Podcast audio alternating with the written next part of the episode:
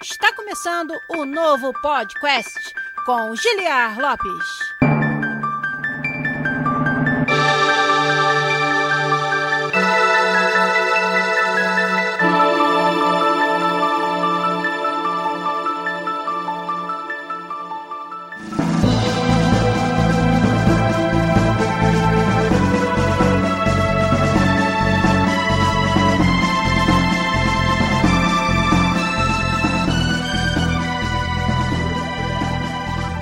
Podcast, né? Área, galera! Estamos de volta mais uma vez nesse que é o único podcast onde você conversa em português com profissionais da indústria de games internacional. Eu sou o Giliar Lopes, produtor de games da série FIFA aqui na Electronic Arts em Vancouver, no Canadá. E hoje estamos aqui nesse domingão trazendo mais um episódio para vocês. Começando o que eu espero que seja uma série frequente de episódios onde a gente traz um convidado especial para conversar com a gente sobre algum assunto específico ou sobre a sua carreira. E hoje eu tenho o prazer de receber aqui do meu lado o querido do Rodrigo Ferro, gerente de projetos da área de games. E aí, Rodrigo, tudo bem? Bem-vindo ao podcast. Valeu, Juliar, tudo bem sim. Vamos que vamos. Isso aí, olha, o Rodrigo já tá aqui para conversar com a gente sobre não só gerência de projetos de games, um assunto que a gente trouxe alguns episódios, mas também sobre a carreira dele, sobre a história dele na área de jogos. O Rodrigo que participa bastante da nossa comunidade lá no Discord também, tá sempre lá com a gente batendo papo e hoje vai bater um papo com vocês aqui via live no Twitch, twitch.tv/podcastbr, onde você acompanha nossas lives todo domingo e já tá uma galera aí que eu vou ler os nomes de vocês que estão nos ajudando aqui aqui a fazer perguntas pro nosso convidado e tocar o assunto da live de hoje, ó. O Marquiori Matt já tá lá, o Akio Ramada, o Vamos Victor, gostei do nome, o Giat BR também tá lá, o Zabuzetas falou que veio dar um oi e ainda tá editando, deve estar tá com algum outro trabalho aí. Como assim, Zabuzeta, você trabalha para outros podcasts? Não, isso aí não tava combinado.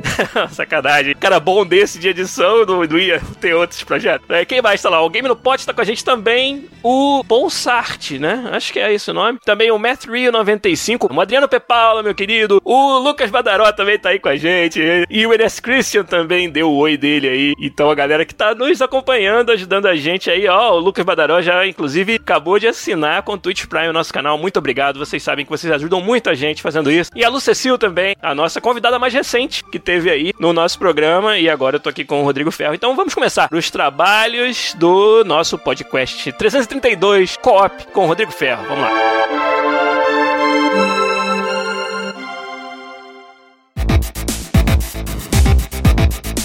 Beleza, então para começar aqui, eu vou deixar uma pergunta para vocês e depois o Rodrigo e eu também vão responder da nossa parte. Quero saber o que, que vocês estão jogando, lendo, assistindo, que vale a pena. Comentar pra gente aqui. Quem tá na live da Twitch, deixa aí o seu comentário, diga pra gente o que, que vocês estão fazendo. Eu vou dar alguns avisos e aí na volta eu e o Rodrigo vamos falar também sobre o que a gente tá jogando, assistindo ou lendo por aí. Os avisos de hoje são os avisos de sempre. É para lembrar vocês que o podcast é um programa totalmente free, totalmente grátis, sem nenhuma barreira barreira de acesso e também sem a presença de anunciantes, sem nenhuma outra forma de monetização que não seja as doações que vocês fazem para nós no Patreon e no PicPay. Então é no patreon.com/podcast no picpay.me/podcast que você ajuda o nosso programa. Inclusive hoje, os nossos patronos de 15 dólares ou de 50 reais fizeram um hangout comigo aqui antes dessa gravação, onde a gente falou sobre vários assuntos, sobre imigração para o Canadá e trabalhar com jogos fora do Brasil e histórias diferentes dos próprios patronos sobre como que eles se encontraram desenvolvendo games. Como eu sempre falo que é falado no Hangout, fica no Hangout, então quem quer participar é lá no nosso Patreon e no nosso PicPay, patreon.com.br podcast, picpay.me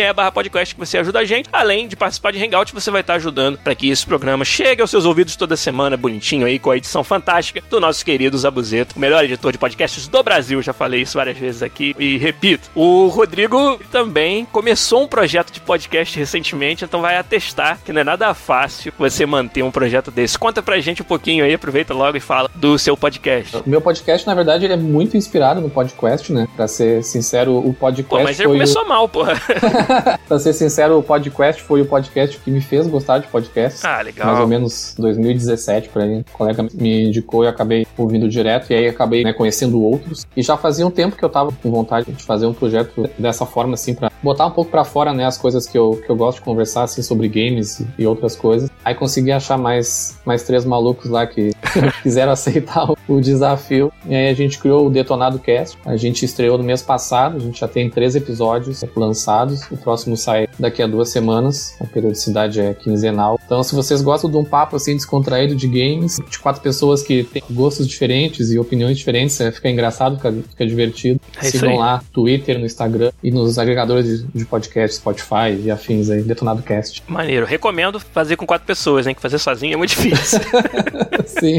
Legal. Então, Detonado Cast, olha aí, o podcast do Rodrigo com seus colegas que falam sobre games. Você me falou que não fala só sobre games também, né? Fala sobre cultura pop um pouco e tal. É, games e cultura pop é a ideia, mas por enquanto os três episódios que são de games, mas vai vir algumas coisas assim de, de cultura pop, de filmes, de quadrinhos, coisas também que a gente consome assim que a gente gosta de falar Legal. e acha que tem conteúdo assim, então a gente tá quer botar um pouco de tudo assim. Bem maneiro, cara. Podcast, eu me apaixonei pela mídia. Comecei eh, ouvindo Matando Robôs Gigantes, foi talvez um dos primeiros podcasts que eu ouvi. Sim. Formato bem ágil, né? Bem assim, diferente. E aí comecei a ouvir várias coisas sobre vários assuntos diferentes, sobre desenvolvimento de jogos, mas era muito raro. E aí deu a vontade, igual você falou, de produzir, né? De Sim. botar pra fora. E foi assim que surgiu o podcast também, muito parecido com o que você acabou de dizer. Tivemos inspirações e acabamos juntando aí Sim, quatro colegas pra fazer. Muito legal. Depois você conta mais pra gente um pouco sobre o Detonado Cast, talvez fale aí sobre o, o episódio que tá pra sair. Se puder dar spoiler, você fala lá no final pra Tá gente.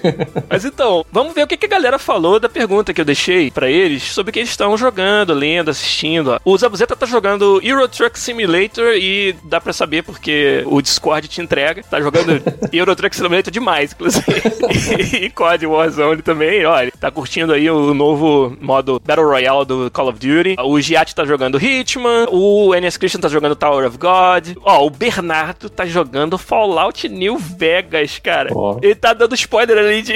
Não tá dando spoiler, tá falando de uma quest muito foda do jogo, que é muito maneiro, e deve estar se esbaldando, porque realmente o New Vegas é um dos meus jogos preferidos da vida. Você jogou também, Rodrigo? Fez a cara de quem jogou. O New Vegas eu joguei pouco, eu joguei mais foi o 3. Ah, sim. Ah, então tá em casa, porque é da onde surgiu, né? É o embrião Sim, sim. do New Vegas. Cara, ambos são jogos assim que estão muito no coração do Giliardinho aqui. Ó, o Giat tá jogando Just Cause 4 também e Metal Gear Solid. O Matt95 tá jogando FIFA 20 e Ori. O Lucas Badaró também tá jogando FIFA 20, só faz apanhar no FIFA Ultimate Team. São os é. dois, então.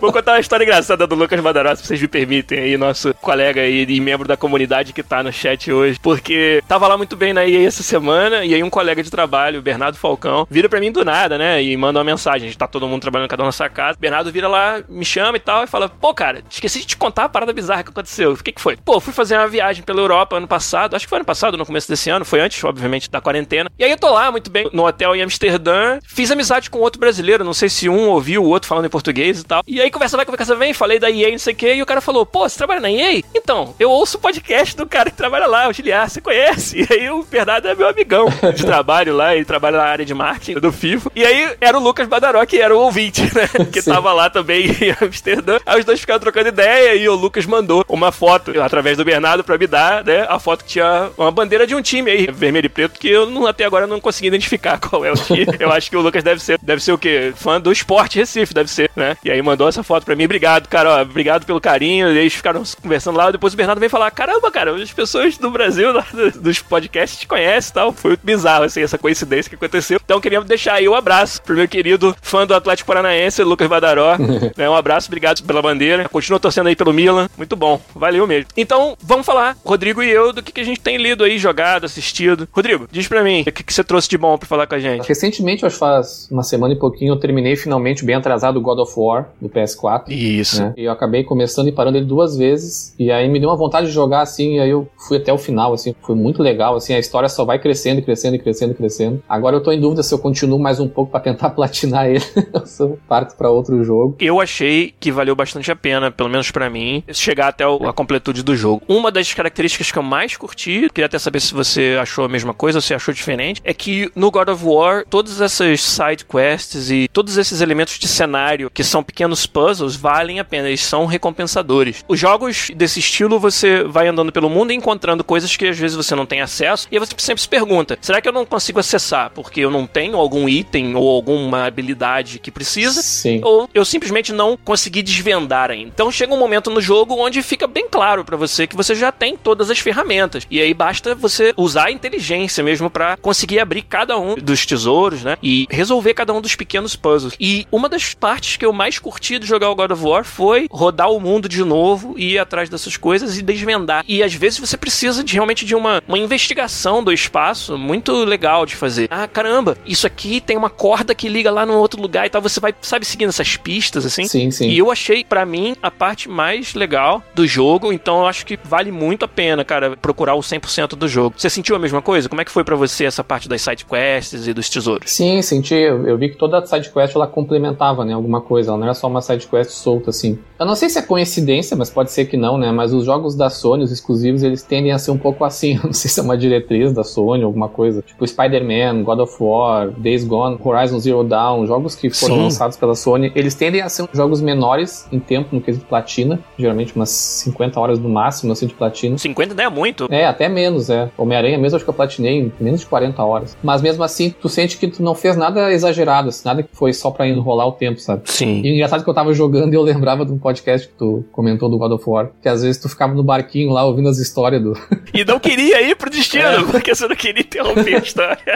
Depois que tu acha o carinha da cabeça lá, que eu esqueci o nome dele agora, fica mais engraçado ainda, que ele conta umas histórias malucas e o gurizinho sempre curioso. Eu achei essa dinâmica maravilhosa, assim. Quanto a, a, criança, né, ele agrega, né, valor à história, assim, só por ele ser curioso, né, só por ele não saber nada e ficar perguntando. E esse crescimento dos dois personagens, assim, foi incrível, assim, muito legal. Esse aí é um desafio grande de design de narrativa de jogos que passa às vezes desapercebido. Quantos jogos a gente tem que o autor precisa tirar os poderes do personagem principal no início para você poder ter aquele sentimento de progressão novamente. Então você tem a questão dos poderes Sim. e tem a questão da história também. Muitas vezes quando você continua uma IP existente, aquele personagem ele já sabe tudo sobre aquele mundo, mas um jogador novo que acabou de chegar talvez não saiba. Sim. Então no God of War isso ficou muito claro. É um novo mundo para o Kratos, né? Mas ainda assim ele é o deus da guerra que veio da Grécia. Exatamente. Então tem uma série de coisas que ele já sabe sobre como as coisas e o mundo funcionam. Aí você coloca a figura do filho como alguém que não sabe nada disso e é um espelho do jogador que ou tenha jogado há muito tempo a série ou nunca tenha jogado a série antes. E aí aquele garoto é a forma que eles encontraram, é quase que uma desculpa, mas que não é, que é porque é claro, é muito claro. deliberado isso, para você ter outros personagens explicando coisas Sim. e com isso tá explicando pro jogador também. E eu achei que foi uma saída de design de narrativa genial que eles tiveram e que tantas vezes é feito de uma forma clichê e no jogo do God of War foi feito de uma forma que integrou muito bem. E eu curti demais essa parte também. É, outro ponto que ficou interessante é que o jogo ele claramente faz parte de algo maior. Isso fica bem claro durante o jogo, assim. Mas quando tu finaliza ele, tu sente que tu completou um jogo. Tu não sente que Sim. tem nada faltando. É verdade. Existe algo maior que vai acontecer, mas tu sente que conseguiu finalizar o jogo completo, assim. A sensação de completude, ela é, ela é legal, assim. O jogaço, assim, eu me arrependo de não ter jogado mais cedo. Eu levei um tempinho para jogar. Pode crer. E, e, você falou outra coisa que é muito interessante, que, de novo, uma das formas que o design de narrativa usa para te supostamente empolgar para uma continuação é, vamos dizer, você passou o jogo inteiro tentando vencer um obstáculo, um chefão, algo que ameaçava a integridade do mundo onde você vive, e você passou o jogo inteiro indo atrás disso e no final você conquista isso. Sim. E aí na última cena cedo, ele vai lá e te mostra que igual a esse tem mais uns 50.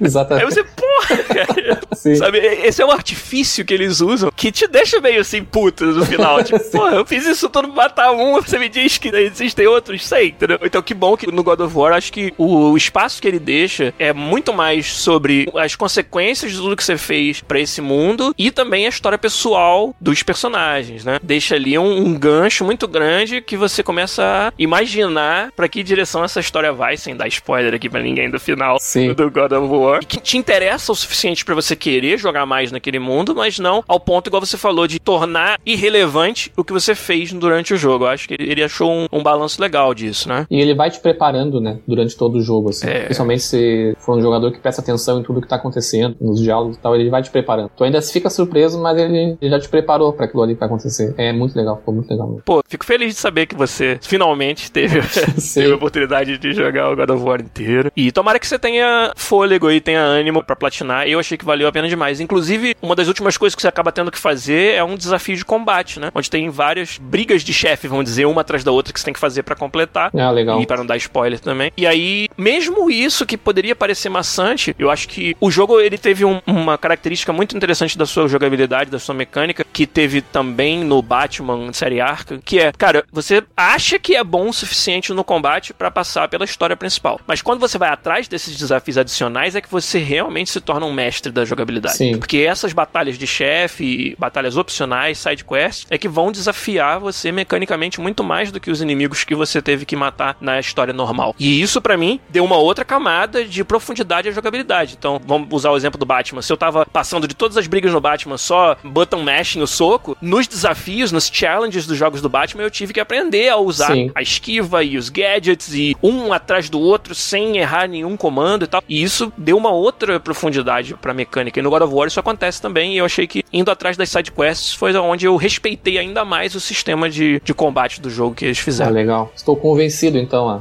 a continuar até a, a platina.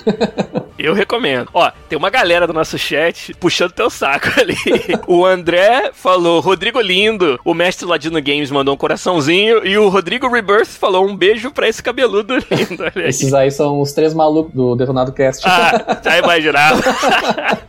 Avisa eles aí, ó. Já divulgamos o Detonado Cast, vamos fazer mais um pouco lá no final, hein? O Adriano P. Paulo falou, ó, não só toda essa parte da mecânica do combate, mas ele acha também que o sistema de runas, atributos e equipamento é perfeitamente balanceado. Eu, eu realmente fiquei, cara, muito feliz com o resultado do God of War. Foi um dos melhores jogos aí dos últimos anos que eu joguei, com certeza. Da minha parte, vou falar pra vocês de uma série que eu tô relendo, na verdade, de comics, né? De revistas em quadrinhos, que com toda a saga da Marvel do cinema, a gente acaba se empolgando e volta a ler algumas das nossas séries mais memoráveis. Eu tô lendo de novo a série em que os Avengers são disassembled, eles são desmontados, né? Então, Avengers Disassembled, é, eu não sei como é que é o nome em português, mas é uma série que eu comprei até nessa versão grossa aqui, ó, de graphic novel. Tem até a contracapa, é o Capitão América com a Feiticeira Escarlate, é no romance que eles têm durante essa história. E é a história de eventos que vão matar vários Avengers e gerar uma quebra de confiança entre muitos deles que vai levar até a Guerra Civil, que é uma das histórias principais aí do Marvel Cinematic Universe também, né? E uma das histórias que se seguem aos Avengers se desmontarem, que é muito interessante, muito até surreal, que é a House of M, né? A Casa de M. E ela conta a história de como a Feiticeira Escarlate, direta ou indiretamente, é o estopim da queda dos Avengers, né? O, o mestre Ladino me lembrou ali, ó, Vingadores a Queda, em português. É o Avengers Disassembled. E como foi corajoso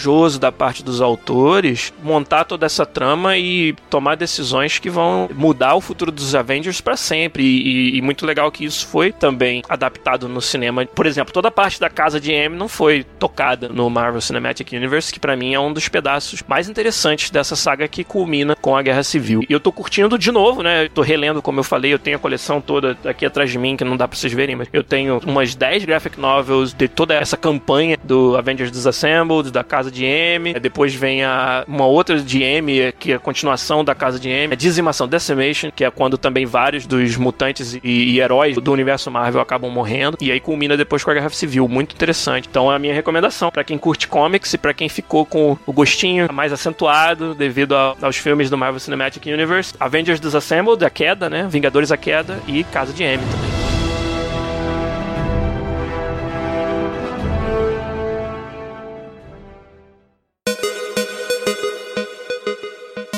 Vamos então pro assunto principal de hoje. Afinal de contas, o convidado tá aqui não só pra falar de God of War. Cara, dá vontade de voltar e jogar. Essa aqui é a merda. Ficou falando aqui e eu já tô aqui. Caraca, porra, queria voltar. Mas não dá. Se você for fazer isso com todos os jogos foda que É. você tem, você não vai jogar Sim, nada é, novo. que gerenciar o tempo. É, igual quando a gente assiste ah, o seriado do The Witcher dá vontade, cara, de voltar e jogar o Witcher 3 todo de novo, 150 horas daquela porra. Não dá. Então vamos pra frente. Aqui no podcast também a gente vai pra frente. A gente vai falar com o Rodrigo Ferro aqui sobre a carreira dele, sobre a experiência dele, tanto na área de games como em áreas correlatas, se você quiser falar. E sempre aberto para que a galera do chat nos ajude com perguntas, com tudo que vocês quiserem saber sobre a carreira do Rodrigo aqui. Mas começa do começo. Conta pra gente como que você começou, o que, que você estudou e como é que você se encontrou trabalhando com gerência de projetos na área de games. Show. Eu fiz faculdade de sistemas de informação programação. E comecei minha carreira como programador front-end na parte de web. De que lugar do Brasil que você é? Pelo sotaque a gente tenta adivinhar. É, eu sou gaúcho, eu sou de Pelotas, no Rio Grande do Sul, bem no extremo sul aqui. Praticamente em Argentina, é, né? Uruguai, Argentina. Uruguai. comecei minha carreira como desenvolvedor front-end, na parte de web. Trabalhei mais ou menos uns dois anos. E aí comecei a ter mais interesse pela área de gestão. Foi uma coisa que acabei não dando muita bola assim na faculdade, né? Quando a gente faz faculdade, sempre tem aquela cadeira de gestão de projetos que a gente ignora completamente, porque a gente está mais preocupado em programar, em tecnologia e tudo mais. Tem um certo preconceito, né, Rodrigo? Dá para dizer, né? Gente que faz um curso técnico, né? Uma graduação técnica, achar que, ah, não exercer, vamos dizer, o, o aspecto técnico da profissão e ir mais para a gerência, de alguma forma é um demérito ou que a pessoa não é capaz de se dedicar à parte técnica e com a maturidade a gente vê que é completamente bullshit essa ideia. Né? Sim, sim. Como eu disse, eu comecei a trabalhar e tinha não dado muita bola nas cadeiras. Quando eu fui para uma empresa que tinha uma estrutura de gestores de projetos, eu comecei a entender melhor essa área e comecei a me interessar. E aí eu fui atrás de uma especialização em gestão de projetos, acabei fazendo. Daí depois acabei mudando, né, para EasyPlay Game Studios, que é uma empresa de games aqui de Pelotas, a primeira e única até hoje aqui de Pelotas. Sim, e uma das empresas aí bem pioneiras da área de games no Brasil, né? Sim, sim, acho que tem mais de 10 anos já. Pois é. Fora o pessoal que, que fundou ela também já era da área de games aqui de Pelotas, da parte de Sirius Games e tudo mais. E aí eu acabei vendo essa oportunidade de gestão de projetos, acabei me atirando nela, que até hoje já é mais comum começar dessa forma, porque a gestão de projetos por muito tempo foi vista, eu acho erroneamente, como um passo além da programação. Se o cara já era um mais sênior na programação, para ele evoluir na carreira ele deveria virar o gestor. E acabava que isso nem sempre dava certo, porque às vezes a pessoa não tinha aptidão para aquilo. Exato. E a empresa acabava perdendo duas vezes. Perdia um gestor de projetos e perdia o programador sênior, que muitas vezes não voltava pro cargo. Então, na época, eu tinha acho que dois anos de carreira, eu já resolvi virar gerente de projetos. Foi uma coisa bem diferente, assim. Isso há quase oito anos atrás. Na EasyPlay Game Studios, eu acabei trabalhando com games direto. A motivação não foi necessariamente games na época, foi trabalhar com gestão de projetos mesmo, mas acabou coincidindo. Mas você era gamer, assim, você quando era moleque, jogava Sim, tudo? desde criança. Meu primeiro videogame foi o Dynavision 3. Caraca. Eu tinha uns 4, 5 anos. Nintendinho no Brasil foi 94, Dynavision 90. e Phantom System. Exatamente, é. 94, 95. Pode crer. Tive quase todos os videogames. E na EasyPlay eu trabalhei muito com Adver Games. Eu não sei se a galera é muito por dentro do que é Adver Games, mas são basicamente games voltados para o advertisement, né? A, a Propaganda, propaganda. E foi uma experiência bem legal, assim, a gente trabalhava com vários clientes diferentes, várias propostas diferentes. Também na EasyPlay eu tive a oportunidade de trabalhar num projeto, junto com a Róculo, inclusive, que foi um projeto dos caras do Mundo Canibal, Ah, sim. dos irmãos Piologo, foi o Apocalipse. Um ou dois anos depois que eu tinha saído da Hop. Isso é, que era um beat'em up com os personagens do mundo canibal. Eu não fiquei até o final do desenvolvimento, ele foi lançado mais ou menos seis meses depois, mas o meu nomezinho tá lá nos créditos. Legal. foi uma experiência bem legal também, foi a primeira vez assim, que eu trabalhei com esse tipo de, de projeto. Nesse caso, acabou misturando a questão do Adver Game com um jogo de entretenimento, que o Mundo Canibal era um jogo de entretenimento usando uma IP que se queria promover, que era a IP do Mundo Canibal, né? Exatamente, é. E é um jogo bem interessante, assim, acho que ele tá... Tinha saído da Steam, mas não sei se voltou agora, mas foi uma experiência bem legal, assim, foi a primeira vez que eu trabalhei num projeto um pouquinho maior, assim, na área de games, né? Os Adver Games, eles tinham um escopo menor, mas mesmo assim, a área de Adver Games era uma área bem divertida, assim, era, o pessoal era bem criativo, mas foi uma coisa que acabou não vingando tanto, né? Acabou morrendo aos poucos, assim, essa área de Adver Games. As empresas acho que não entendiam muito bem como é que eles poderiam usar um game pra propaganda, assim. Verdade. Aí depois acabei mudando de empresa e entrando na, na Possible. Na época era chamada Conrad Kane, que é uma agência web da Alemanha, que tinha escritório aqui em Pelotas. Lá eu fiquei quase quatro anos trabalhando também mais na área de agência, né? Trabalhando com aplicativos, grandes portais. Tive a oportunidade também de trabalhar em dois games, por coincidência, um quiz para Siemens. Até eu acho que o, o Rodrigo aí do, do chat trabalha ainda até hoje no projeto. E um outro Adver Game também para IASIS, uma escola de, de inglês aqui do Brasil. Foi bem legal também.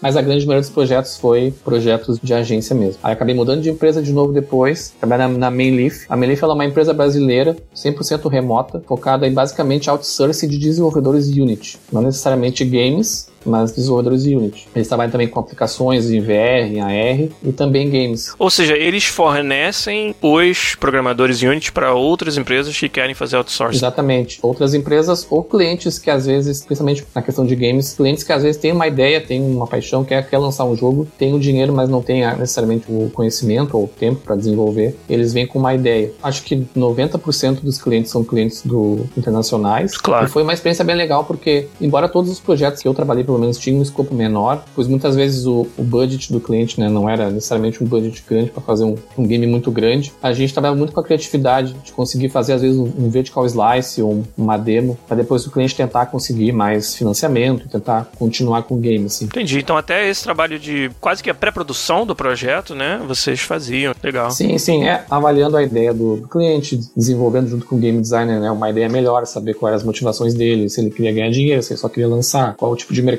que ele queria atingir, esse tipo de coisa assim. E tentava fazer um vertical slice com o mínimo de esforço possível, né, gastando o mínimo possível, para que ele conseguisse rapidamente ter um, um projeto aí rodando já para tentar conseguir algum tipo de financiamento Entendi. e eventualmente, né, finalizar o game. Mas também aconteceu também de projetos menores lançados para free to play, coisas assim. E aí depois acabei mudando de novo de, de empresa, foi agora em, em março, acabei voltando para a empresa que eu tinha trabalhado anteriormente. Hoje ela se chama Possible, ela foi comprada, e eu tô trabalhando também em projetos assim de grandes portais, tudo mais, mas eu ainda tô envolvido com, com área de games assim por fora, outras coisas, assim, não, não deixei de lado. Né? Sim, muito interessante. Principalmente essa experiência de você, nessa empresa que você falou que fazia o outsourcing, né? Sim. Você deve ter tido contato com projetos de muito variado tamanho, gênero e também, vamos dizer, grau de complexidade. E aí eu queria te perguntar, acho que é uma das perguntas fundamentais que a gente sempre faz quando tem a oportunidade de conversar com alguém que trabalha na parte de gestão de games. Ainda mais você que fez uma pós-graduação na área, então tem uma visão do que é a gestão de projetos, de vários tipos de projetos, comparado com a de games, que é uma área tão multidisciplinar. O que, que você pode falar pra gente sobre essas diferenças em trabalhar, talvez, projetos de software, projetos de agência e um projeto de game, com tantos perfis né, de profissional diferentes que são necessários? Como é que funciona na sua cabeça essas diferenças? É, eu acho que são duas principais diferenças. Assim, uma que tu já citou, né? Que eu acho que quando se trabalha com a parte de software, ou mesmo aplicações ou portais web, a gente trabalha com um número mais limitado de diferentes tipos de profissionais. Geralmente, na parte de software, a gente tem um front-end, um back-end, alguém de servidor, um QA, e geralmente fica mais ou menos nesse âmbito, assim, né? Uma art... A parte, claro, de artística também, né? De designer, UX e tudo mais. Mas quando a gente vai para games, a gente abre esse leque e é muita gente, é muita coisa diferente, né? A gente trabalha com desenvolvedor, a gente trabalha com né, designer, UX, tudo mais, com game designer,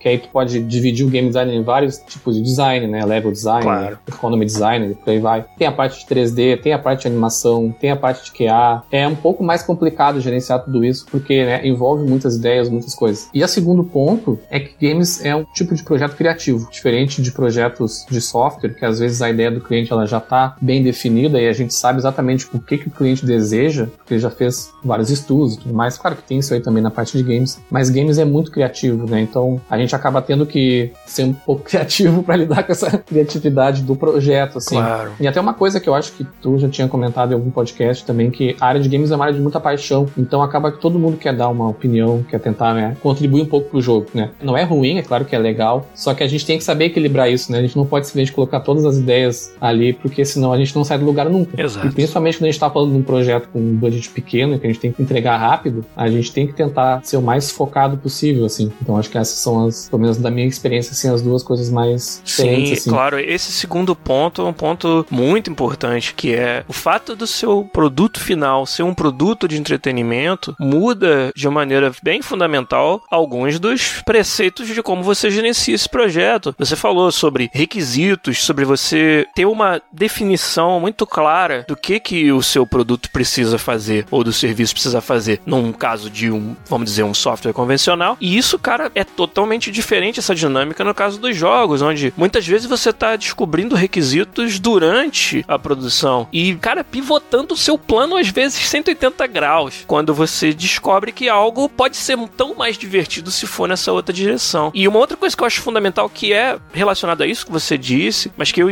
também experimento muito fortemente, é que game é um projeto onde o seu usuário final, na maioria dos casos, né, se a gente está falando de entretenimento principalmente, seu usuário final, ele escolhe jogar o seu jogo. Isso traz toda uma outra série de requisitos sobre como você faz para conquistar e manter o seu usuário, que em indústrias, por exemplo, de software convencional, praticamente não existe isso. Você está fazendo um software que vai ser usado, por exemplo, por algum processo dentro de uma empresa, as pessoas que usam são obrigadas a usar, sabe? Exatamente. Então, seu patamar de experiência do usuário, de design dessa experiência e de usabilidade, né, e de quase que conforto do usuário é um outro patamar quando você fala nos games. Muito mais crucial para o seu negócio você agradar esse usuário, manter esse usuário engajado, manter esse usuário livre de frustrações. E isso, quando você está gerenciando o projeto, são requisitos cuja prioridade acaba tendo um outro nível, né? Comparado com outros softwares. E mais importante ainda fica você conseguir fazer com que todas essas áreas multidisciplinares conversem juntas, que é isso que vai. Né? Você vai trazer o seu UX designer, trazer o seu artista para dentro do caminho crítico do seu negócio. Enquanto que em outros softwares, talvez a parte de arte do software, ou, sabe, a cara que o software tem, o branding do software seja algo secundário. Áudio, outra área Sim, que áudio. manda o programador botar uns efeitos sonoros lá e tá tudo certo, né? E dos games, de novo, faz parte fundamental. Eu acho que tem muito mais disciplinas contribuindo pro caminho crítico do seu projeto do que em outros projetos. É o que me parece, pelo menos, nos games. E acaba que é um desafio, né? Eu imagino que dá para dizer que os projetos de games são mais desafiadores para um gerente do que outros projetos? Eu acho, sim. É claro, tudo vai depender também, claro, do tamanho, né? Claro. Do projeto, tanto de games quanto, né, um outro tipo. Mas eu creio que sim. Eu creio que seja mais desafiador por esse sentido, né? Essas áreas mais multidisciplinares, assim, em uma maior quantidade. E também na área de games, tu pode explodir isso em também aonde também tu vai lançar o teu jogo, né? O teu foco é lançar em consoles e PC, o teu foco vai ser um mobile premium que tu vai pagar, o teu foco vai ser um mobile free to play. Então, cada uma desses tipos de lançamento gera um monte de outras novas coisas, assim. Quando se fala, por exemplo, em free to play, a gente tem que estudar um monte de coisa antes para saber se, né, tentar reter o usuário o máximo possível ali, saber exatamente onde fazer ele gastar dinheiro para tentar ter retorno, esse monte de coisa assim. Acaba às vezes ficando até mais técnico do que criativo, até às vezes tu ir pra esse tipo de área, né? Sim. Então, eu acho que essas são grandes diferenças, assim. Eu acho bem desafiadora a questão de games. Nunca trabalhei, claro, em projetos uh,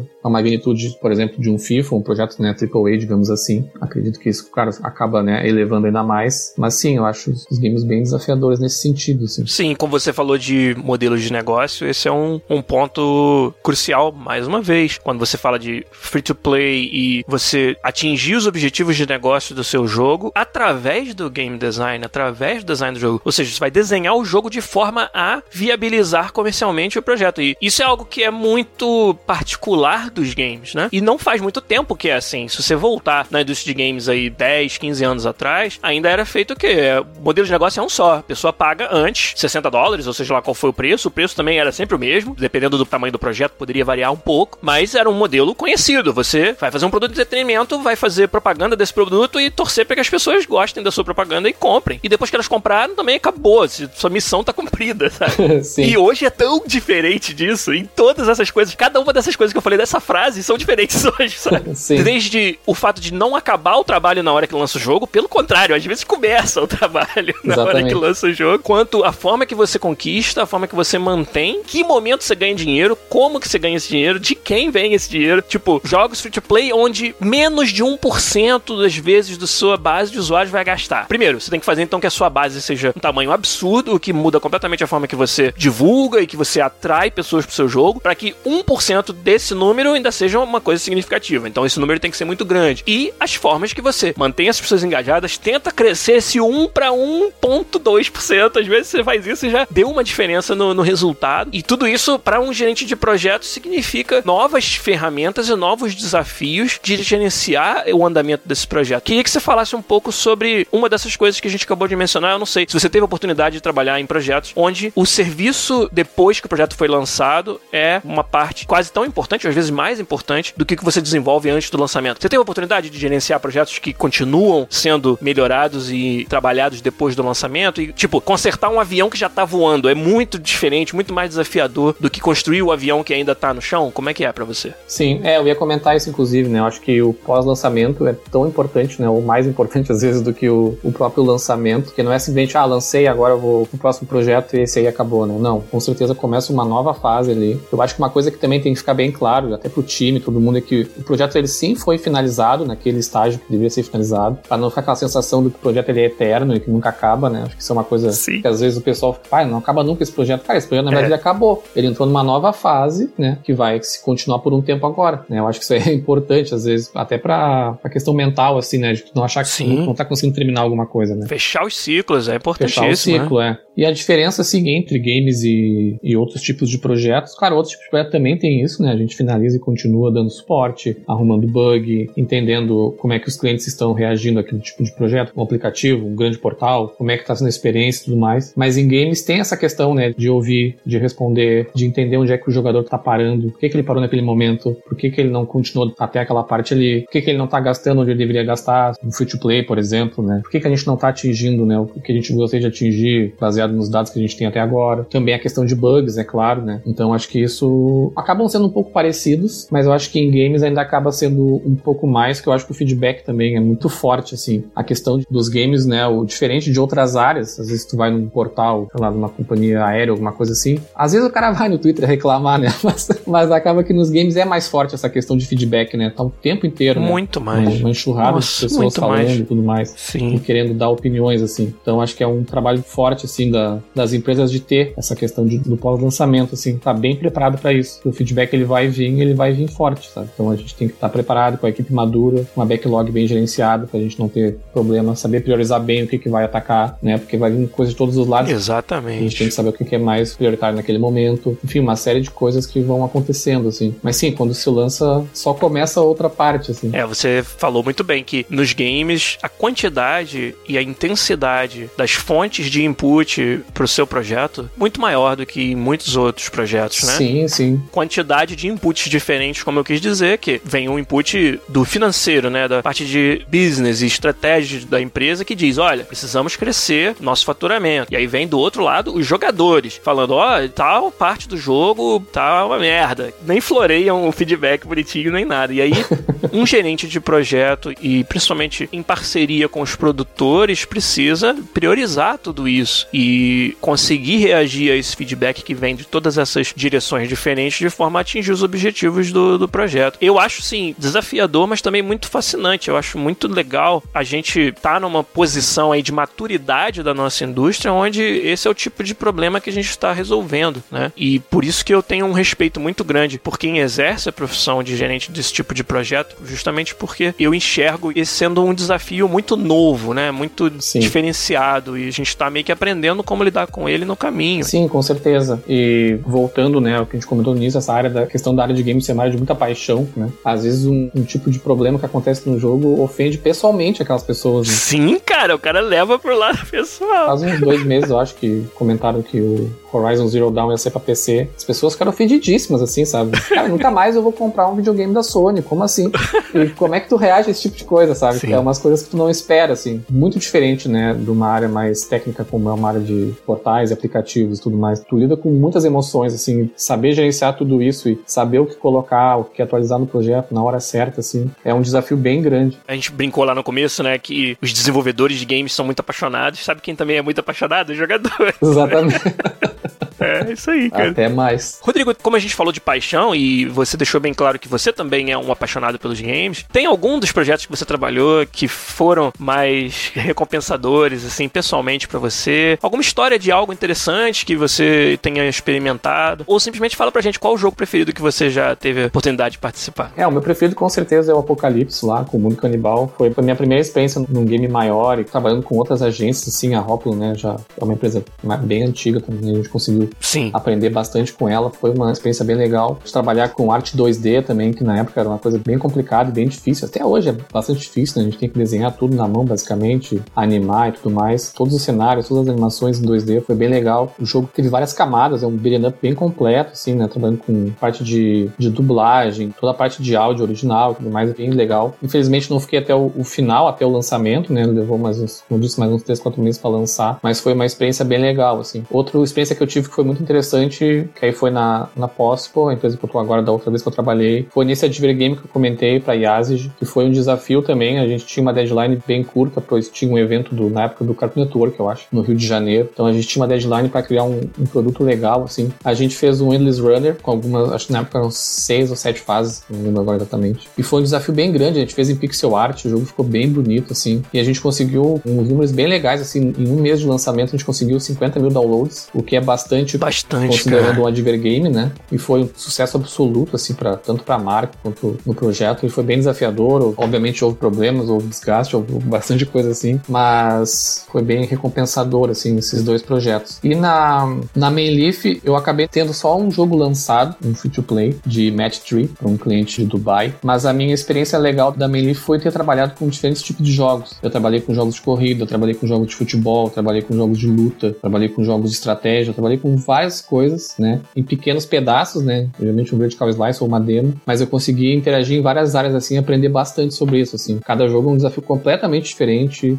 e foi bem interessante, assim, foi bem desafiador. Na minha carreira, quando eu trabalhei lá na Paralelo Computação, tínhamos o nosso pequeno estúdio de games lá em Niterói e a gente desenvolvia engines para jogos. Algo que foi fundamental para minha carreira e é bem parecido com o que você acabou de dizer, era a necessidade que a gente tinha de fazer demos de vários gêneros diferentes de jogos para mostrar que o nosso engine podia fazer jogos de qualquer gênero. Sim. Teve que fazer um mini jogo de corrida, um mini jogo de tiro, sabe? Um mini jogo de estratégia. Eu comecei na Paralelo, a gente montou o estúdio em 98, fomos até 2006 com ele. Era uma época onde os próprios papéis dentro do desenvolvimento dos jogos não eram assim muito bem definidos. Então, Claro. eu era designer e não sabia. tipo, enquanto programador, fiz o design de todos esses demos. Não tava muito claro assim que era isso que eu tava fazendo. Tudo bem, que aí você começa a trazer livros de fora sobre isso. A gente tinha uma assinatura da Game Developer Magazine, na época pré-portais e pré né, Gama Sutra, que, é, que, que aliás é da empresa que fundou o Gama Sutra, era a Game Developer Magazine, que era uma revista mesmo de papel que você tinha que pagar um dinheiro pra importar, pra assinar de fora dos Estados Unidos. E eles mandavam pelo correio, chegava duas semanas depois que saiu dos Estados Unidos. Massa. Mas a gente aprendia. E eu lembro de ler sobre design e falar: caramba, é isso que eu tenho que fazer pra esses projetos, sabia? Acabou sendo a carreira que eu escolhi pra mim, até além do, da programação. Mas foi fundamental, cara, igual você falou aí, ter essa exposição a os desafios que são muitos e que são únicos dos diferentes gêneros de jogos. E isso realmente me formou um designer mais completo, com certeza, é devido a essa experiência que eu tive naquela época. Me identifico bastante com isso que você falou. É, foi bom tu, tu citar essa questão, né, de às vezes a gente não saber exatamente, né, que a gente era um designer e tudo mais. Esse tipo de desafio, principalmente em empresas menores, né, no Brasil, como tá recém florescendo essa questão do empresas de games, às vezes a, a empresa não vai ter dinheiro para contratar todos os profissionais necessários. Então a gente acaba tendo que dividir bastante, né. O game designer ele vai acabar fazendo mais funções, né, porque às vezes um game designer numa empresa maior tem uma condição de ter uma equipe mais completa. Sim. Então esse é um desafio também, é conseguir entregar um produto num tempo, num budget, numa qualidade, com os recursos que a gente tem no momento. O game designer ele vai sim ter que procurar alguma coisa, né? Não, não necessariamente grátis, mas alguma coisa que esteja à venda que encaixe naquele produto, né? Ele vai ter que fazer o level design, que às vezes tem uma outra pessoa. O game designer ele vai ter que fazer o papel do produtor também, ou o gerente também faz o papel do Sim. produtor, ou o dono da empresa faz o papel de produtor. Enfim, né? A gente tem que acabar sendo criativo nessa hora e saber como é que a gente consegue se di- dividir as tarefas, assim, porque geralmente as equipes que eu trabalhei eram de três, quatro pessoas no máximo, assim, no projeto Uhum. né? Bem diferente de projetos AAA, que 100, 200 pessoas, então. Mas apesar desse paralelo, várias das coisas que você citou aí, eu me identifiquei bastante e, vi que na sua experiência não, não deixou a desejar, vamos dizer assim, pelo você não ter tido oportunidade de trabalhar num time maior. Por exemplo, você falou de um projeto que estava atrelado a um evento. Sim. E a deadline era a deadline do dia do evento. Isso é muito comum quando você tá, por exemplo, desenvolvendo um vertical slice do seu jogo para uma E3, né? Coisas que você enfrentou na sua carreira que são bem parecidas com o que a gente enfrenta nos projetos maiores e que com certeza essa experiência que você tá construindo aí na sua carreira vai te preparar para quaisquer outros tamanhos de projeto que vier no futuro. Me identifiquei muito quando você falou o negócio de você terminar algo para um evento e às vezes os atalhos que você precisa tomar durante o gerência e desenvolvimento daquele projeto para garantir que você vai chegar no prazo com algo que faça juiz ao que você tinha desenhado, né? É algo que acontece direto em projetos de qualquer tamanho, assim, que, que é interessante. É, é um, é um batismo de fogo quando você passa Sim. por uma experiência dessa, assim, e os tipos de decisões que você é obrigado a tomar no meio do caminho, né? Sim, sim, é, isso é bem importante mesmo. A pressão às vezes acaba fazendo a gente ser mais, mais pragmático, mais criativo, assim. Exato.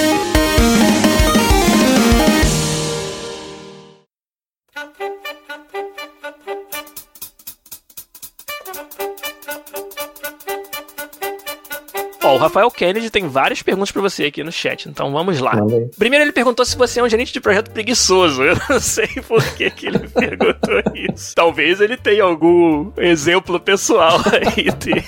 Gerentes de projetos trabalham realmente, Rodrigo? Hoje ficou só enrolando. Trabalho, trabalho. Gostaria que fosse só enrolação. Isso é fácil, é, pô. Infelizmente não é.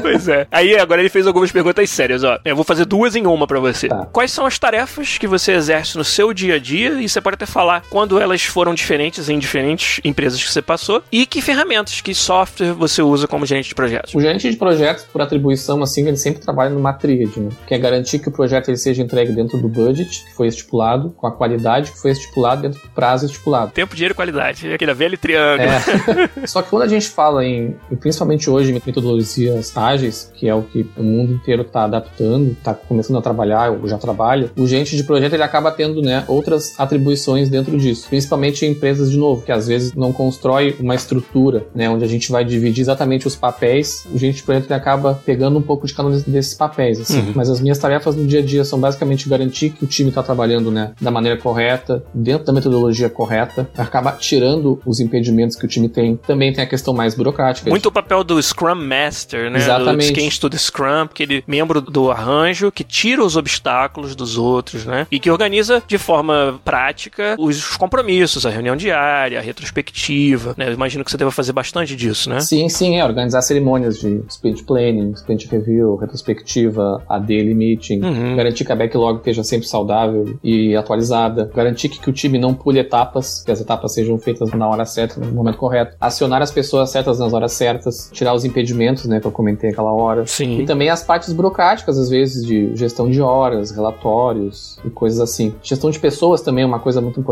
né? A gente não está trabalhando com robôs, a gente está trabalhando com pessoas. Pessoas têm a sua vida pessoal, têm seus problemas, têm suas dificuldades. Uhum. Então, às vezes, a gente tem que conversar, trocar uma ideia, fazer uma mudança aqui, uma mudança ali. Então, o nosso dia acaba sendo ocupado com essas tarefas. E quanto maior o time, né, mais essa responsabilidade cresce junto. E o gerente de projeto, ele também divide responsabilidades, né, com outras pessoas do time. O time é uma coisa só e a gente acaba trabalhando junto, né. Às vezes, dentro do time tem a liderança técnica, então eu acabo trazendo essa pessoa junto de mim para entender algum problema e resolver esse tipo. Sim. Porque eu não vou conseguir tomar uma decisão técnica, né, porque eu não tenho todo o background que aquela pessoa tem. Eu sei de maneira macro o que está acontecendo e talvez até para onde é que a gente possa ir, mas quem vai tomar essa decisão é a liderança técnica ou a equipe junta, né? E nem é esperado que o gerente de projeto tome essa decisão sozinho de forma arbitrária, né? Exato, é. Acho que a gente evoluiu. Esse, esse é um arranjo mais moderno do que você usou um exemplo do membro sênior do time, uma pessoa técnica sênior, cujo único caminho era virar um gerente. E pode não ter aí um, um alinhamento de habilidade com a necessidade. Hoje, o arranjo mais moderno que a gente observa é você tem a carreira técnica, onde o cara continua crescendo na parte sênior técnica do que ele faz, e tem a carreira gerencial, que é, vamos dizer, uma bifurcação no caminho. E aí, essas duas pessoas trabalham juntos na hora de tomar decisões e solucionar problemas, né? Exatamente. Até na empresa que eu tô agora, a gente tem uma equipe bem grande no nosso contexto ali, de acho que 10 ou 12 gerentes de projeto, e alguns gerentes de projeto júniores que estão começando sua carreira nessa parte. E eu acho isso bem legal, assim. Até quebrando o paradigma de que o gerente de projeto é necessariamente o chefe, né? Que era o que se tinha essa, essa ideia. Ele é parte do time, ele tá ali para ajudar com atribuições diferentes, mas continua sendo parte do time. E, e os softwares, tem algum específico assim que você utiliza e varia de empresa para empresa ou é um já existe um padrão de software de gerência de projeto hoje na área, pelo menos da sua experiência? Isso varia, sim, depende do tamanho da empresa. Às vezes, budget, né? Você vai querer ir para uma,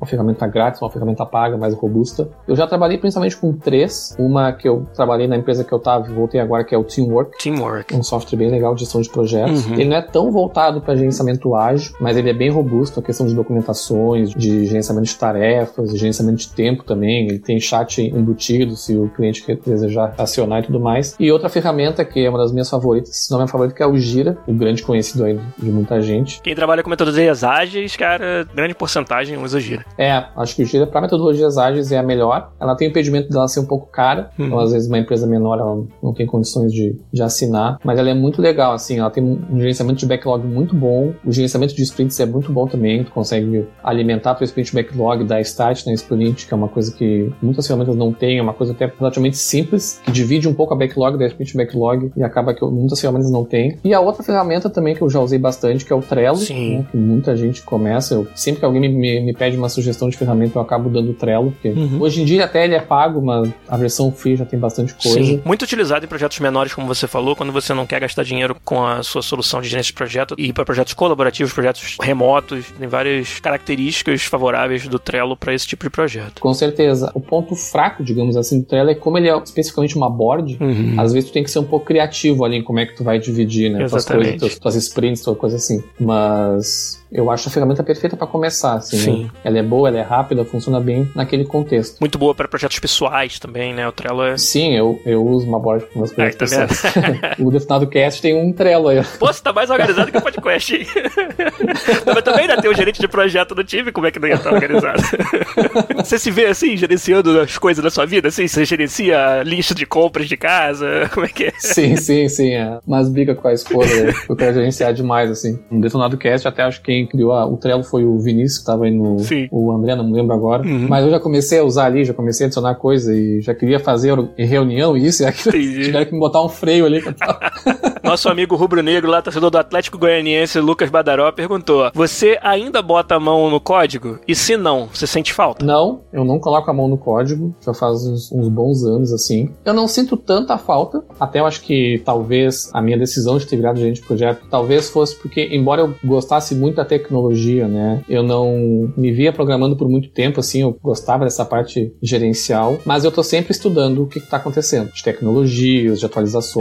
Quando eu, quando eu trabalhei com games da primeira vez uh, na EasyPlay, quando eu entrei era, era em Flash, na época ainda, e quando eu tava saindo ali já tinha passado para Unity. E quando eu trabalhei na Mainleaf, agora nos últimos dois anos, eu tive que entrar de cabeça, né, na parte do, do Unity para né, entender como é que aquilo funcionava. Eu fiz um curso tudo mais. Mas não com o intuito de programar especificamente, mas com o intuito de entender a ferramenta. Eu acho importante que o gerente, ele, ele não precisa saber fazer, mas ele tem que saber o que está acontecendo. Ele tem que saber como é que as áreas funcionam, programação front-end, programação back-end, parte de servidor, ferramentas, a parte de quality assurance também de QA, né, de testes, uhum. quais são as ferramentas, o que, que é automatizado, o que, que não é. Não precisa botar a mão na massa, mas eu acho importantíssimo saber fazer. Muito legal ouvir de você que você acha tão importante isso, porque é algo que eu também compartilho, de que o gerente, o produtor, o designer do jogo, exceto áreas muito específicas do design, mas eu acho importantíssimo você saber falar aquela linguagem, né? Falar a língua, ir atrás desse conhecimento de como funcionam as coisas por baixo. E no final das contas, não é porque você gosta ou que você quer necessariamente, mas também porque te faz um gerente mais preparado, né? Te dá condições de tomar decisões mais bem embasadas, né, Rodrigo? Por mais que você vá sempre contar com os seus especialistas técnicos para te apoiar nesses momentos, saber do que está sendo falado e ter uma noção, pelo menos geral, dos requisitos e de como as coisas funcionam. Pelo menos você saber quando algo é ridiculamente caro versus algo barato para uma determinada área, né? Se antecipar a esses problemas, eu acredito que ajude você a ter os atalhos aí das decisões na hora de gerenciar o projeto, né? Sim, com certeza. Eu sempre costumo dizer assim, às vezes quando alguém me pergunta se precisa ter o background técnico, né, para gerenciar os projetos, eu digo que não necessariamente, mas é importante que pelo menos, né, tenha esse estudo e que consiga entender, não necessariamente precisa ter trabalhado com isso antes, ter sido programador, é claro que isso ajuda, uhum. mas não é, eu acho, um ponto muito crítico, assim. A agência de projetos, ela varia, claro, para tipos de projetos, mas no geral ela é uma coisa bem abrangente, assim, né? Os conhecimentos que eu tenho na área de tecnologia, tanto para games quanto para software, se aplicam a outros tipos de projetos. É claro que eu, como não tenho background, vai ser mais difícil para mim, mas não quer dizer que, né, a pessoa não indo atrás e estudando não consiga. Dá para se levar isso para qualquer área, na área de games mesmo, onde você trabalha com várias engines, por exemplo, né? Às vezes trabalha com Unity, ou com a Frostbite, ou com a Unreal. Elas são parecidas, mas têm as suas diferenças. Então, quando tu vai gerenciar uma ou outra, tem que entender mais ou menos, né, contexto geral daquilo para conseguir gerenciar de forma melhor, assim. Sim. E aí, pra gente finalizar, então, a última pergunta. A Lucecil até fez um comentário bem legal, que o gerente é um hub de comunicação do time também. Então, a importância de vocês falar essa mesma língua de todo mundo é essa também. Que muitas vezes você tá traduzindo requisitos e impedimentos de uma área para quem tá na outra que não necessariamente entende aquilo e você acaba sendo esse hub de comunicação. Mas ela fez uma pergunta legal aqui, ó. Se você tem alguma dica de estudo para alguém que tá nessa área de producer ou gerente de projeto para se aprimorar, algo assim que você acha que seja um diferencial? Eu acho que hoje o, o grande diferencial está sendo nas metodologias ágeis. Sem dúvida. A grande maioria das empresas está aplicando isso, que é o que faz mais sentido, principalmente na tecnologia. Eu acho que ir atrás de conhecimento nessa área é muito importante não só para os gerentes também, como para as equipes, né? Porque às vezes só o gerente tem esse conhecimento, eu já passei por isso, não dá certo. Se a equipe não está com o mesmo mindset, fica muito difícil. E no caso do gerente, eu acho que indo atrás até às vezes de certificações, alguma coisa assim pode ajudar, mas eu acho que o estudo de metodologias ágeis, saber como é que funciona o Scrum Master, como é que funciona o Product Owner, como é que funciona o time de Scrum, como é que funciona as metodologias, as sprints, as cerimônias, os artefatos, tudo mais. Eu acho que dá muita diferença. E eu acho também que a gestão de pessoas é uma coisa muito importante. Empresas maiores geralmente têm uma pessoa específica de RH pessoal, né, para esse tipo de coisa, muitas vezes um psicólogo e tudo mais. Mas eu acredito que dentro da equipe, essa parte de gestão de pessoas, ela tem que ser um pouco forte. Então acho que às vezes o gerente ele acaba tendo que se envolver um pouco com isso e estudar um pouquinho disso. Acho que não faz mal, assim, acho que só agrega. Eu acho que eu iria um pouco para esses dois lados, assim. E estudar um pouco da gestão mais tradicional, assim, também acho que é importante, né? Porque a gestão ágil, ela não, ela não nega a gestão mais tradicional. Acho que tu comentou muito bem no teu no podcast sobre gestão de projetos que elas andam juntas, assim. Quando se fala em metodologias, é uma grande questão de adaptação. Cada empresa adapta da forma que for melhor para ela. Isso varia para várias coisas. Às vezes ela trabalha remoto, tem que trabalhar de um jeito, trabalha todo mundo no escritório, a equipe é grande, a equipe é pequena, a equipe é sênior, a equipe é júnior. Aí trabalha todo mundo no escritório, vem a pandemia.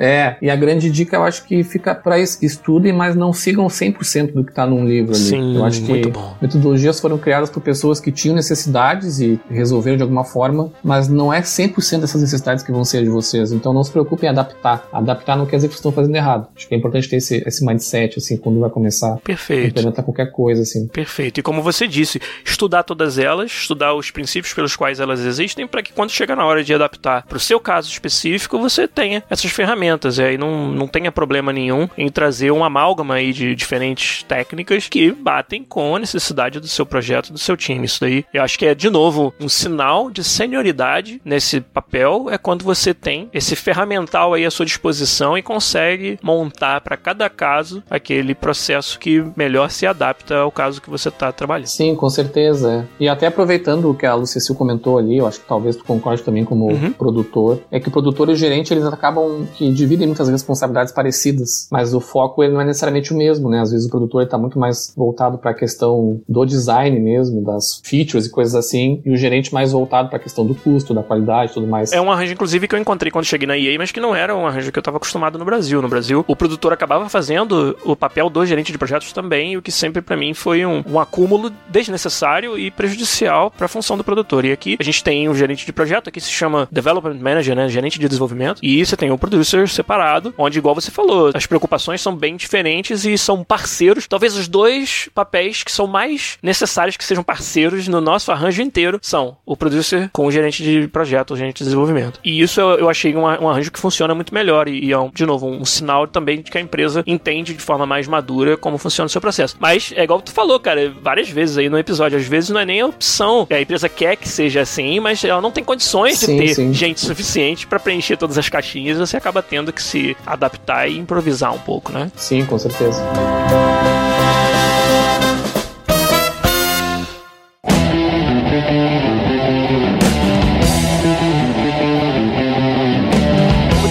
Muito obrigado. Foi um papo muito legal. A gente extrapolou todos os horários aqui. Eu não fui um bom gerente de projeto, porque o tempo ficou assim. Mas eu acho que foi em prol de um outro pilar desse triângulo, que foi a qualidade. Porque eu acho que foi fantástica a sua participação. Acho que o pessoal do chat curtiu bastante também, pela forma que estão engajados com a gente. Então eu queria te agradecer seu tempo, sua disponibilidade e sua eloquência. Aí dá pra ver que você é podcaster, que está à vontade conversando aqui com a gente. Então, obrigado mais uma vez. Faz mais propaganda aí do Detonado Cast pra gente, pra galera que tá ouvindo o podcast, que com certeza tenha interesses bem alinhados com o do podcast de vocês. Então, quem quiser ouvir um outro podcast aí, a gente tá com o Detonado Cast, a gente tem página no Instagram, no Twitter, e a gente tá, acho que em praticamente todos os agregadores de podcast aí, procura no Spotify, no Pocket Casts. A gente tem uma periodicidade quinzenal, por enquanto. O próximo episódio sai na outra semana. Eu vou dar um spoiler só pra vocês aqui, aí. que é sobre o Animal Crossing. Olha! O New Horizons, que é o jogo que eu tô mais jogando aqui. Eu ando com o meu